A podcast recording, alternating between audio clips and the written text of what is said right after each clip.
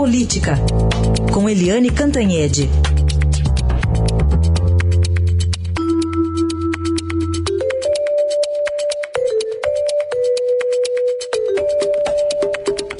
Bom dia, Eliane.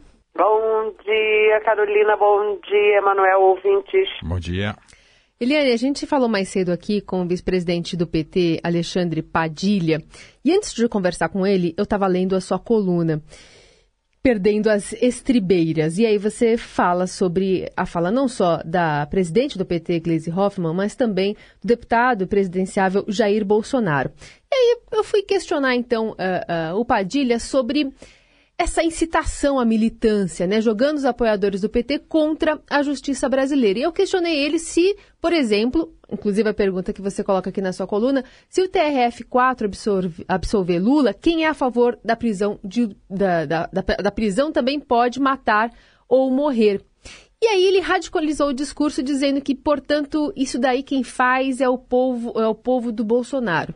Né? Ele jogou, jogou na conta do, do, do, do Bolsonaro.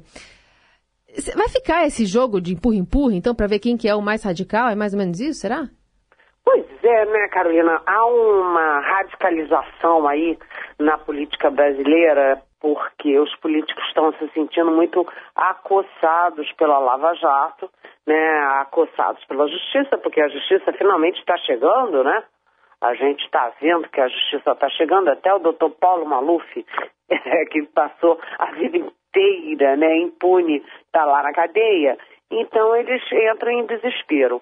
É, não faz o menor sentido a presidente do PT, que é um dos principais partidos do país, primeiro convocar gente para morrer pelo Lula, né? É, se a justiça fizer o que a justiça tem que fazer, vai morrer gente? O que, que é isso? O que, que é isso? É, é, é, isso é uma convocação da militância contra a justiça brasileira que funciona e funciona, claro, mas é, tem gente que gosta, tem gente que não gosta, mas é uma justiça transparente.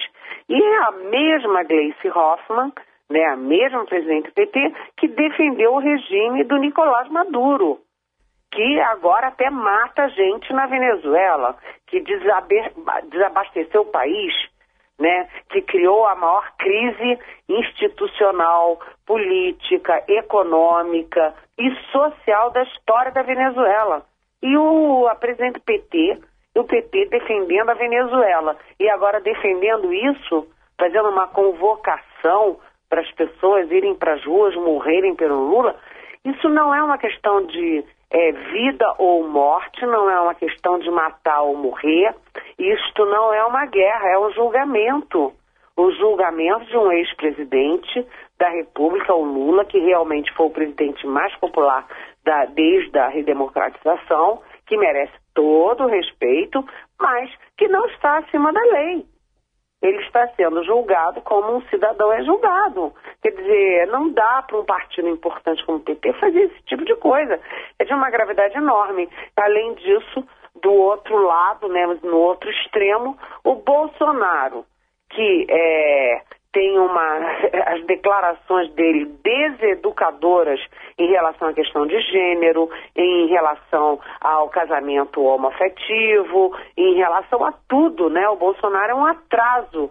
Ele vem se mostrar moderninho, dizendo que está separado e que usa auxílio moradia da Câmara para comer gente. Ou seja, ele está comendo gente a nossa custa, a custa do povo brasileiro. Quer dizer, não dá. Um radicaliza convocando uma, uma o quê? Rebelião, uma revolução, o quê? Nas ruas. E o outro radicaliza pelo desdém, pelo deboche. Entendeu? Isso não é, é, não é assim que a gente vai construir um país melhor, não é assim que a gente vai transformar a Lava Jato é, num, enfim, num novo porvir, né, com mais é, clareza, mais ética, mais respeito às instituições nesse Brasil. Realmente, isso tudo é muito lamentável. E ontem eu fiquei perplexa porque o, o senador Lindbergh Faria, também do PT, também foi na linha da Gleice. Quer dizer, é, é na cacetada. e justiça a gente não trata na cacetada. É isso aí. Não trata na cacetada, mas fica contrariado, né? O Temer, ao participar da sua, já que ele não tinha talvez idade para fazer o Enem, ele respondeu ontem 50, entregou as 50 respostas à Polícia Federal. Não gostou das perguntas, né, Eliane? Não gostou nem um pouco. Em vários, vários momentos ali das respostas, ele reclama da agressividade, do desrespeito, né? Ele estava bravo na resposta e ele negou tudo. Ele disse que nunca mandou aquele assessor dele, o Rocha Loures, é, é, pegar dinheiro nem fazer negociação nenhuma no nome dele. Rocha Loures, para lembrar, é aquele da corridinha ridícula com a mala de 500 mil reais, né? Mas, e que era assessor com assento no Palácio do Planalto. Mas o presidente Temer negou que é, tenha, uh, enfim, que o Rocha Loures tenha feito qualquer, que tenha autorizado o Rocha Loures a fazer qualquer negociação no nome dele, é, negou principalmente que a Rodrimar, que é o pivô desse inquérito, que a Rodrimar tenha sido beneficiada pelo decreto dos portos, né, que ampliou lá as, as concessões dos portos no, no Porto de Santos. Então ele disse que a origem dessa questão toda ela é comprometida porque a Rodrimar não foi, não foi favorecida. E o presidente, é, enfim, respondeu tudo, negou tudo, disse que nunca recebeu caixa 2 nenhum, em campanha nenhuma, que nunca recebeu dinheiro nenhum para mudar, para fazer decreto, e aliás que ele nem acompanhou esse decreto, essa mudança lá uh, no Porto de Santos, porque tudo isso foi feito no âmbito do Ministério dos Transportes e depois submetido a vários órgãos uh, federais e ele não acompanhou isso diretamente. Ele fez uma resposta, é, enfim, que ele não apenas se defendeu, mas que ele também atacou.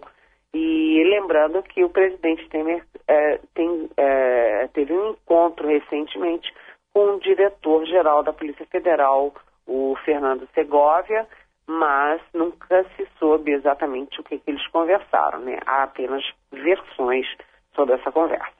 Se a vida de presidente não está fácil, a de ex-governador do Rio de Janeiro também não?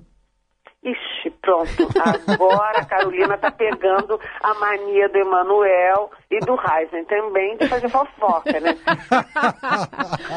Agora, é o clima. É o clima sexta-feira. Eu né? detesto fofoca. É, né? Agora, o, a cena do ex-governador Sérgio Cabral entrando ali no camburão, na parte de trás, realmente é uma cena impagável ele, o Gilmar Mendes do Supremo não deixou que o Sérgio Cabral fosse é, transferido para Mato Grosso, mas ele foi transferido para Curitiba e ficou nas garras do juiz Sérgio Moro. E por quê?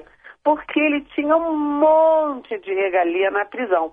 E o procurador disse: olha, o Sérgio Cabral era o manda-chuva lá do, do, fazia o que queria, era o chefe do, do, do executivo, mas não vai ser chefe de cadeia, não. Então ele foi para cadeia lá do Sérgio Moro. A vida dele vai piorar muito, viu? É, vai. ô, Eliane, e eu, lendo a manchete de hoje do Estadão, também lembrei de você quando você falou dos apenas 12 vice-presidentes da Caixa Econômica Federal, e hoje aqui que mesmo nessa crise a Caixa Econômica prevê 37% de aumento para seus vices, né? E vão receber um salarinho, caso recebam esse aumento, de R$ 87.400, Eliane. Olha, gente, isso realmente, quando eu olhei essa manchete do Estadão hoje, dos, de três colegas nossos aqui da sucursal de Brasília, eu olhei e disse, não é possível possível, entendeu? Essa gente está com a cabeça onde? Um fala em comer gente, o outro convoca gente é, para morrer pelo Lula e a Caixa Econômica está com um buraco enorme, né? Quer aí é, desviar, vamos dizer assim, 15 bilhões do FGTS e o FGTS é do povo, é do trabalhador. FGTS do trabalhador. A Caixa quer desviar 15 bilhões dos trabalhadores para cobrir seu buraco, né, seu rombo. E, ao mesmo tempo, não satisfeita em ter 12 vice-presidentes, que é uma escola de samba, né? Eles vão para uma folia, né? Porque 12 é mais do que um time de futebol. Né? Eles, não apenas tendo 12 vice-presidentes, eles querem dar um aumento de 37% quando a inflação foi de é, 2,95% e os bancários tiveram reajuste de 2,75%. Por que, que os bancários têm 2,75% e os vice-presidentes da Caixa arrombada têm 37%? E, além de tudo, eles querem ganhar 87.400 custos penduricalhos, quando o teto constitucional é de 33.700, quer dizer, está tudo errado. É, hoje eles vão fazer aí a reestruturação né, da, da, da... Enfim, vamos mudar o estatuto da Caixa Econômica para transformar a escolha dos, dos vice-presidentes da sua diretoria numa escolha técnica que tem que passar pelo Conselho de Administração.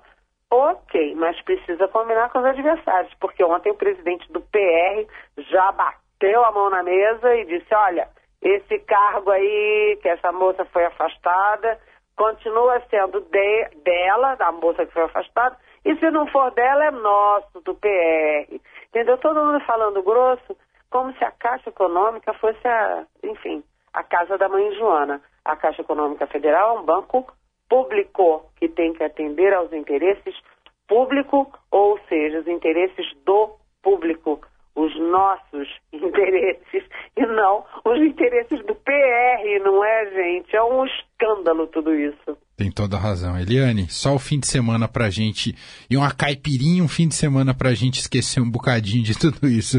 Obrigado, Eliane, até segunda. Adorei a caipirinha, tchim-tchim.